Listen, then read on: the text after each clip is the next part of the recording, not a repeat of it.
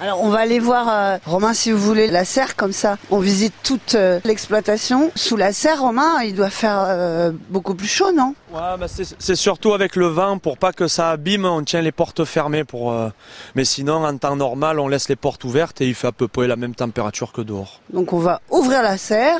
Là, il y a des énormes bassins, notamment ceux-là, hein, là où se trouvent les géniteurs. Puis il n'y a pas que des énormes bassins, il y a aussi d'énormes poissons. Oh là oui, par rapport à ceux que j'ai vus. Là, ça fait combien de centimètres? Euh, là, on est sur du Ibeco qui fait à peu près 66 cm. Et ça pèse combien? Ça doit faire à peu près entre 5 et 6 kilos. Il y a des couleurs magnifiques, hein, tout orange, noir et orange.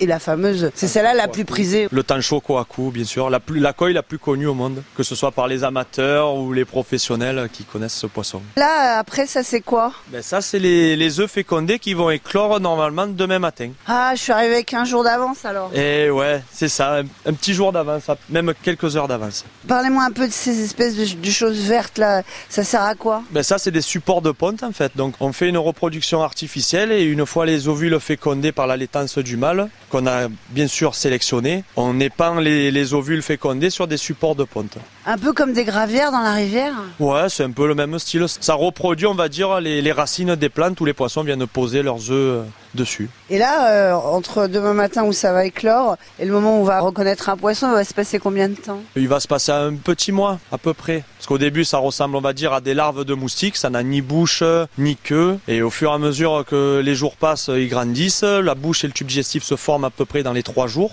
passé l'éclosion. Et après, on intervient, nous, dans une première sélection à à peu près une semaine pour voir s'ils ont un tube digestif.